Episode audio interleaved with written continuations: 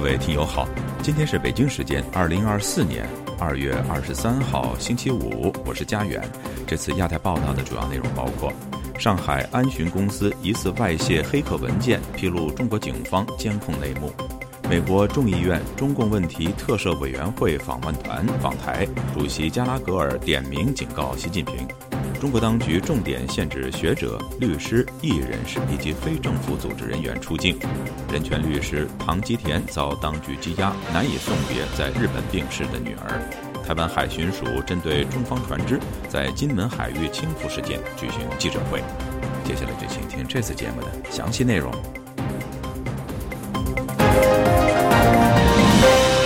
近日，与中国政府部门合作的上海安巡资讯公司疑似外泄遭网络黑客窃取的资料信息。有学者认为，相关内容详细展示了中国当局用于监视海外异议分子、黑客入侵其他国家以及在社交媒体上推广亲北京叙事的方法。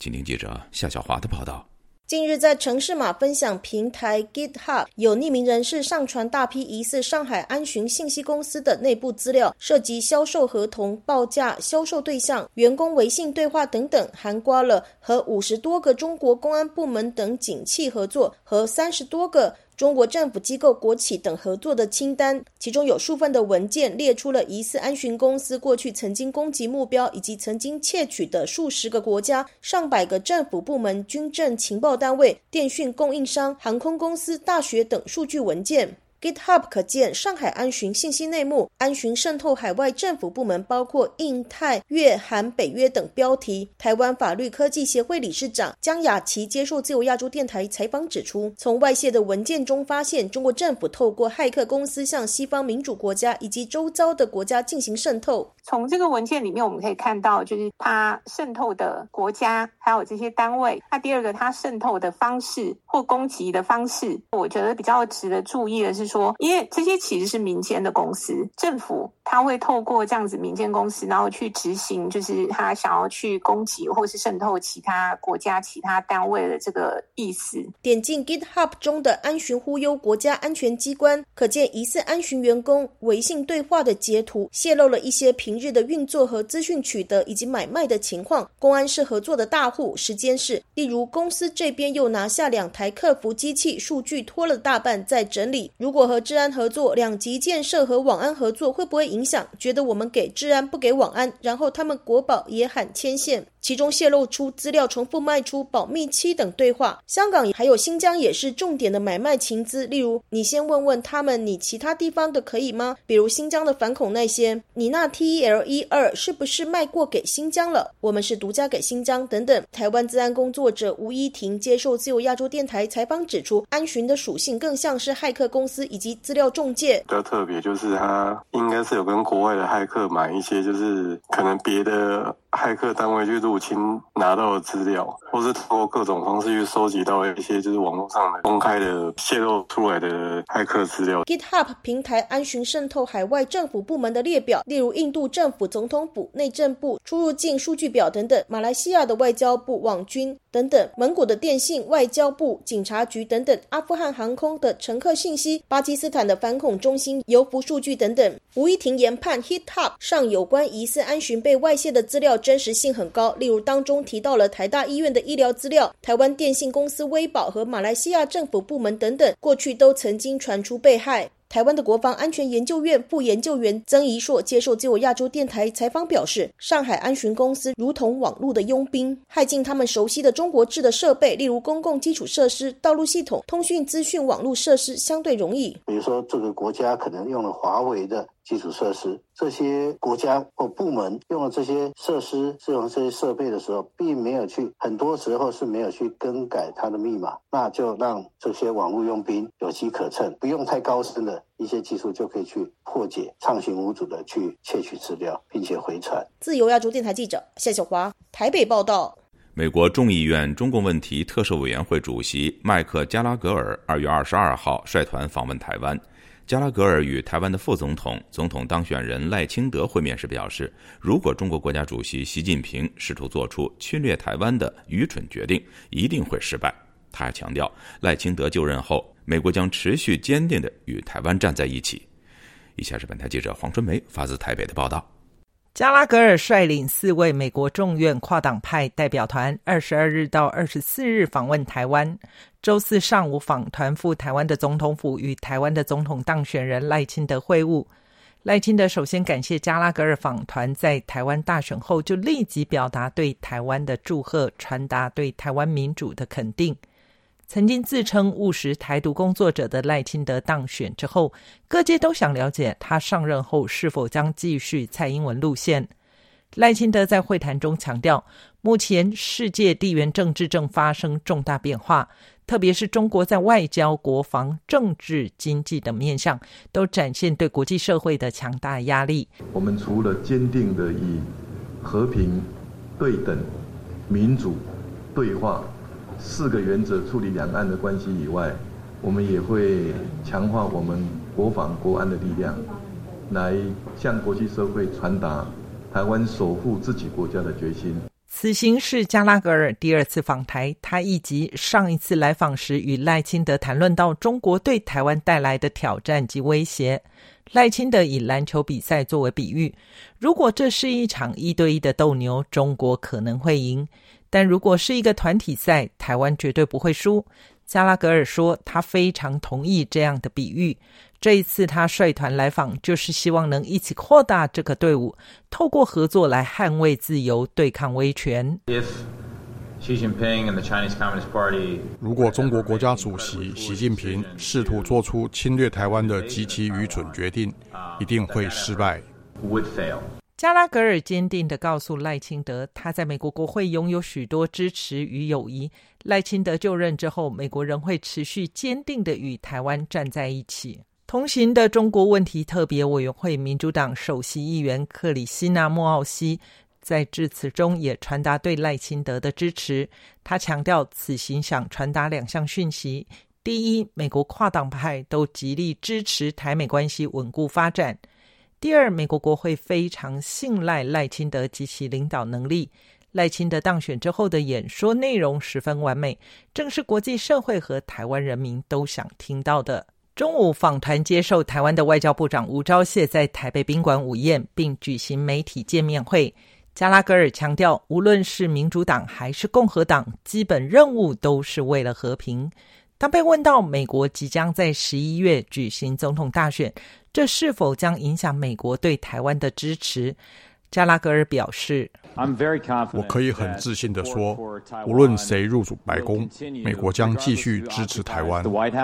对于加拉格尔表达，不管美国下任总统谁当选，将继续支持台湾。中国外交部发言人毛宁周四在例行记者会回应表示，敦促美方务必认清台湾问题的极度复杂性和敏感性，切实恪守一个中国原则和中美三个联合公报规定，审慎妥善处理涉台问题，停止美台官方往来，停止向所谓的台独分裂势力发出任何错误信号。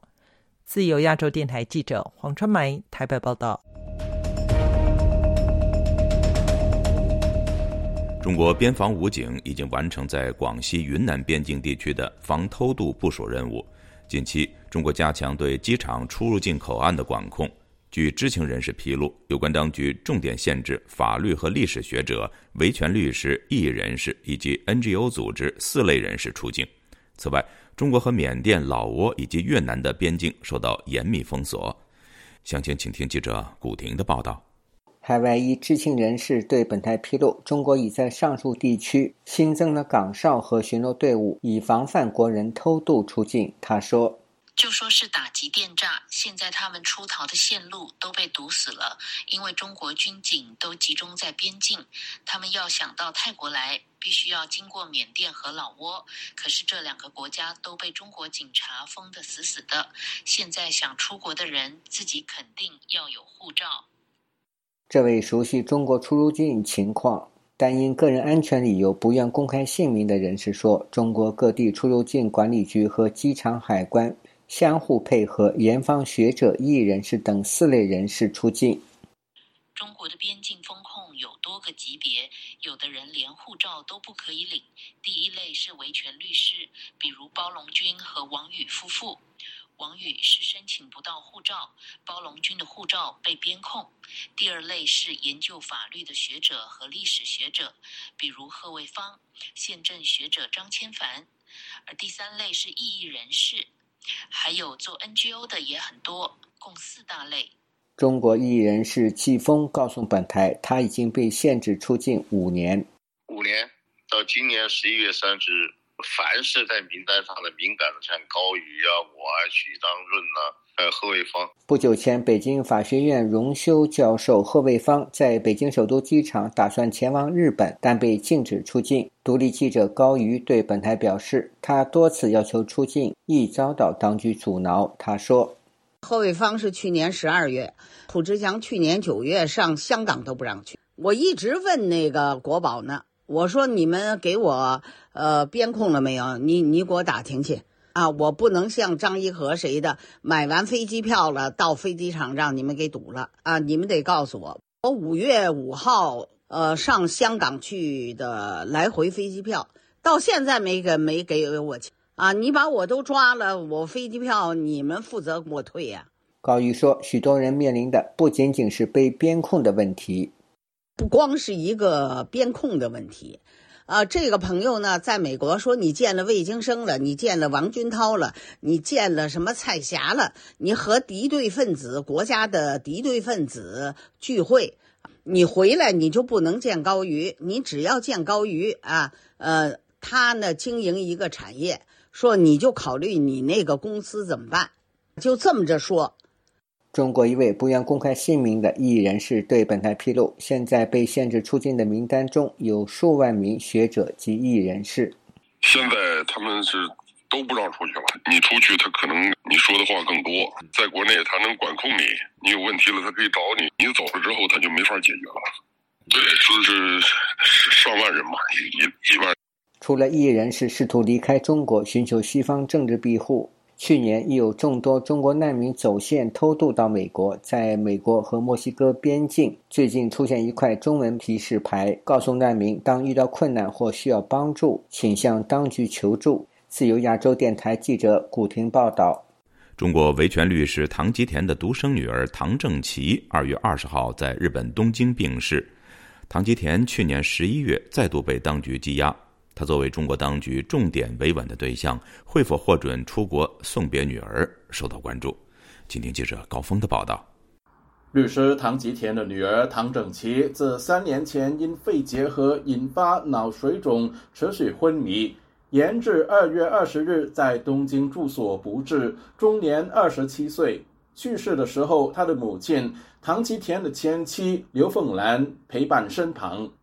旅居日本的律师玉品健一直为唐家提供协助。他说，唐正奇肺部受到感染，病情急剧恶化。他感染了病毒，肺部呢被感染了，因为他呼吸和进食呢都要从那个喉管那里切一个孔进去，然后那个地方呢就容易被细菌或者是呃病毒感染。发现他发烧，确诊呢是肺炎，就给他打针，打那个吊瓶，烧没降下来，导致了其他的呃免疫系统崩溃，各功能衰竭，最后就去世了。过去数年，中国当局一直对唐吉田实施边控，禁止他到日本看望病重的独生女儿。去年十一月。他在获释不到一年后，再度被当局羁押。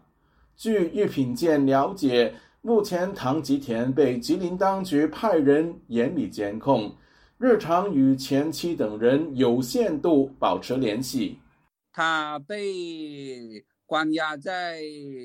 延吉市的某一个宾馆招待所里面。唐吉田律师呢，跟那两个看押的那两个国国宝呢，是分别。住在两个房间，唐律师呢每天大概有一个小时放风的时间，拿手机看一下。琪琪母亲呢，他已经第一时间告诉了唐吉田律师关于他女儿去世的事情。二零一零年，唐吉田因推动律师协会直选及协助法轮功学员，被当局吊销律师执业证。二零一四年，他在剑三江事件中疑似遭受酷刑，确诊腰椎结核。连串事件使他成为当局的重点稳控对象。目前，家属对于如何处理唐正奇的遗体还没有定案。东京大学访问研究员潘家伟盼望中国当局基于人道考量，批准唐吉田到日本与至亲告别。大家的重点也都放在究竟中国当局会不会人道一点呢？就让他至少能够来参加的那个丧礼，去看他女儿最后一面。希望日本政府也都能够，呃，就是跟中国呃政府那边交涉。唐吉田律师关注组发表声明，敦促中国政府遵守国际人权公约，尽快放人，让唐吉田能出国为女儿办理丧事。自由亚洲电台记者高峰香港报道。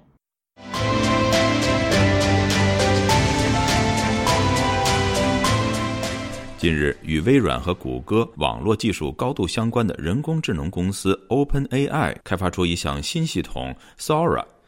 只要使用者向其提供文字描述，该系统便能够透过人工智能进行信息分析，并制作出高质量的视频影像。外界关注这项技术是否会沦为制造和传递虚假信息的工具，又是否能够成为突破网络信息封锁的重要技术呢？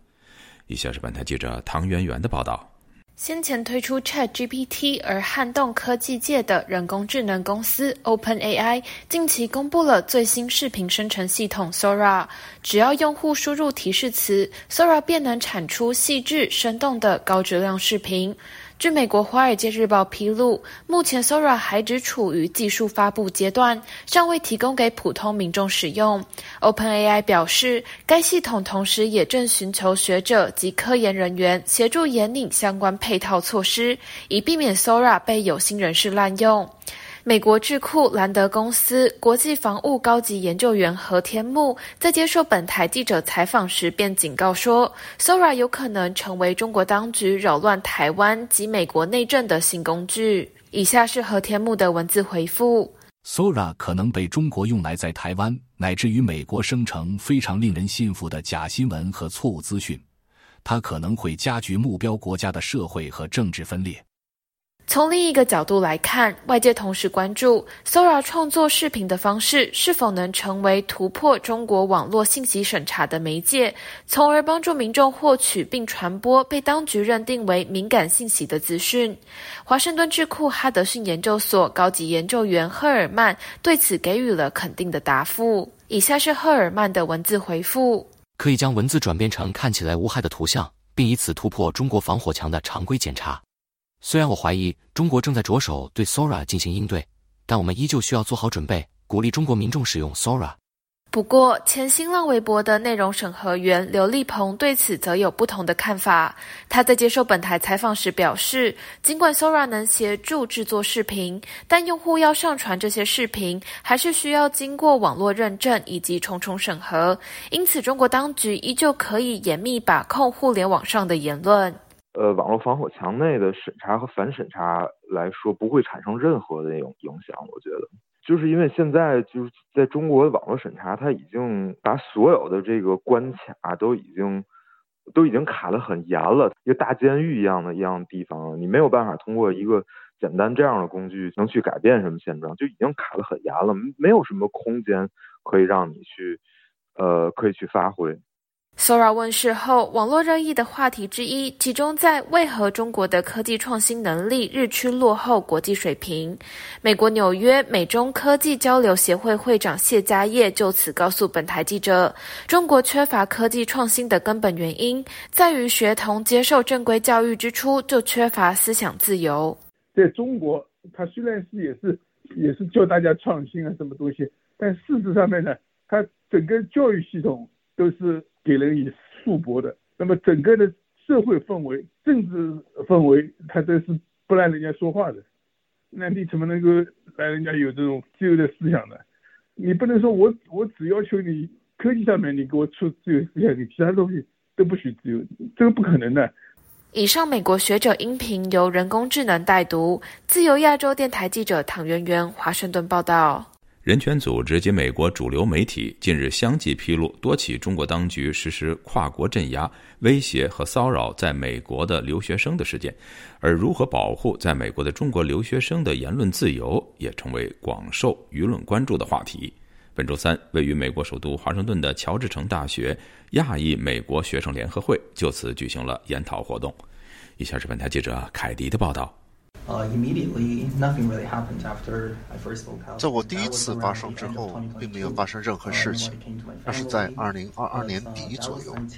没有人来找我的家人。但直到2023年的夏天，出现了一波针对居住在华盛顿地区的中国学生的骚扰浪潮。二月二十一号晚间，在美国乔治城大学亚裔美国学生联合会举行的有关中国跨境镇压的研讨会上，就读该校法学院的中国留学生张金瑞详述了国内家人遭北京当局胁迫的经历。曾参与白纸运动和其他人权活动的张金瑞表示，二零二三年夏天，当局得到了一些华盛顿地区参与白纸运动的中国留学生的联络信息，便开始逐一恐吓他们的国内家人，包括打电话给他们及带走家庭成员进行审问等。他还说，一些暑期回国的留学生的确遇到了麻烦，他们有的被骚扰，还有人被抓捕。在这之后，当局还继续关注这些学生，阻挠他们向媒体曝光。谈到如何抵制这种骚扰迫害，曾在美国国会公开就此作证的张金瑞告诉本台：“这是一个谁先胆小谁就输了的游戏。这个事情，如果我因为他这样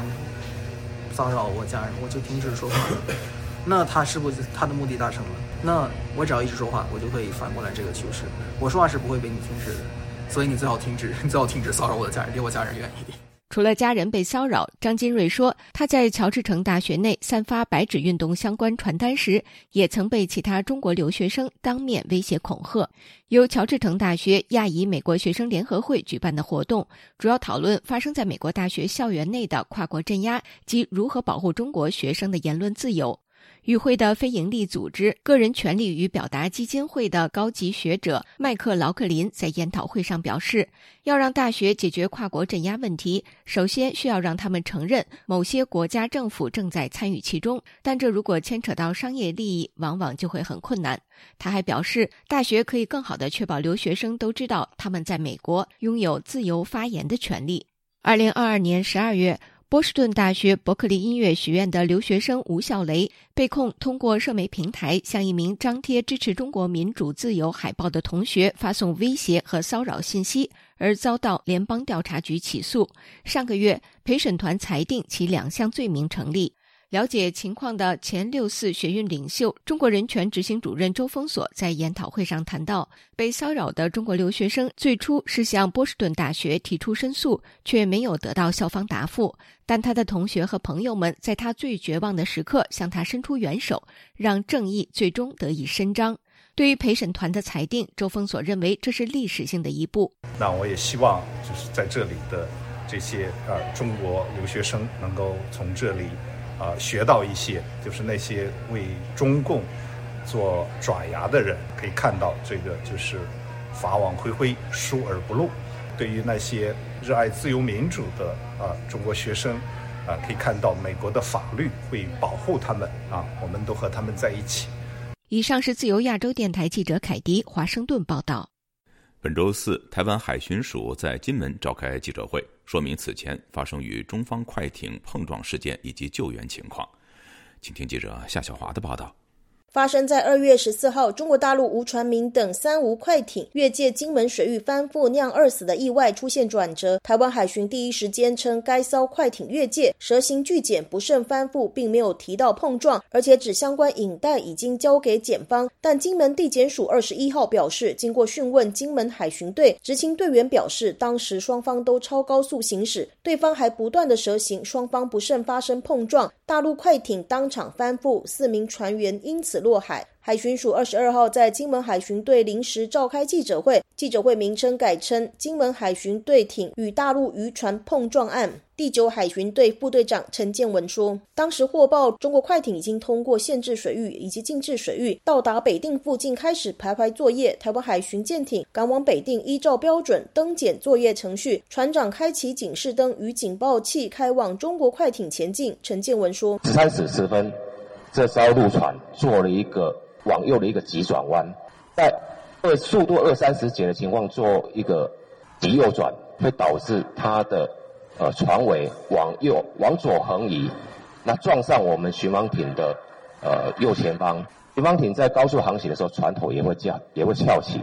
所以，当它的船尾、它的左后方来碰、来碰触到我们的巡防艇的时候，又又一个反弹的动作，因为离心力的关系，导致这艘呃陆基快艇失去平衡，翻覆。倒扣于海面。两名生还者之一的徐姓船员，二十一号被遣返回中国大陆之后，改称快艇遭到台湾海巡艇撞翻。他在央视称，没有想到他冲过来了，抵到我们的船，我们自己的船怎么可能翻掉？开急转弯也翻不掉，要撞才会翻掉，冲一下把我们顶翻掉了。对此，台湾海巡署专委赵军表示，生还的两名陆籍男子，先由海巡署制作了三份调查笔录，另外再由金门地检署检察官以证人的身份对他们两人制。作各两份的讯问笔录，该二人均表示对海巡队执法程序无意见。国民党质疑海巡执法过程未能搜证，而且隐匿影片。赵军说，本案发生仅历时五分钟，因海上追逐及时且短暂等因素，未能全程录影。虽让事政分散，为不影响事实真相之始末。台湾海巡强调，因为高速追逐，船身受到海浪影响剧烈晃动，执勤人员必须高度的专注维持平衡。加上事发只有五分钟，负责搜救的队员未及时拿取搜证器材，手持式的摄影机进行搜证。对此案没有全程搜证影像，导致家属没有办法很快的了解真相，让社会引起很多争议，感到抱歉。海巡署秉持不偏不倚、勿枉勿纵之原则。将全案交由司法机关调查，希望将全案事实忠实呈现于家属与社会大众前。对死者家属的伤痛也不乐见发生，希望全案回归执法个案，不要升高冲突，更希望搁置政治，人道优先，紧速完成善后。对于死者家属要求道歉赔偿，海巡署督察组长谢庆清二十二号表示，已经将基证交由检方调查，海巡也会提供慰问金。台北报道。听众朋友，接下来我们再关注几条其他方面的消息。美国国务院星期三通报，国务院已经批准总价值约七千五百万美元的对台潜在军售案，其涉及的是与先进战术数据链系统提升规划有关的装备。美国国防部下属的国防安全合作局星期三就潜在的军售案通知了美国国会，但报道指出，这并不意味着相关合同已经签署或谈判已经完成。本周三，中国国防部发表声明指出，中国及印度军方高层在中印边界的中方一侧举行了第二十一轮军长级别的会谈，双方就解决边境冲突问题进行了建设性的深入沟通，希望透过保持军事以及外交沟通渠道畅通，中印两国能够迅速取得彼此都满意的解决方案。在此之前，双方同意共同维护中印边界的安宁。星期三，美国在联合国安理会否决了在加沙地带立刻实现停火的决议草案。中国驻联合国大使张军对此提出严厉批评。他表示，美国此举发出了错误信号，是在为继续杀戮亮绿灯。不过，报道也引述以色列总理内塔尼亚胡此前对以哈战争的立场。内塔尼亚胡之前表示，以色列致力于继续战争，直到实现所有的目标。齐齐哈尔体育馆坍塌调查结果出炉，追责五十一人。二零二三年的七月二十三号，黑龙江省齐齐哈尔市龙沙区第三十四中学体育馆发生坍塌事故，造成十一人死亡、四人受伤。黑龙江省应急管理厅在近期公布了该起事件的调查报告。报告判定，该起事故源于建设单位违法建设，将珍珠岩违规堆放在体育馆楼顶。各位听众，这次的亚太报道播送完了，谢谢收听，再会。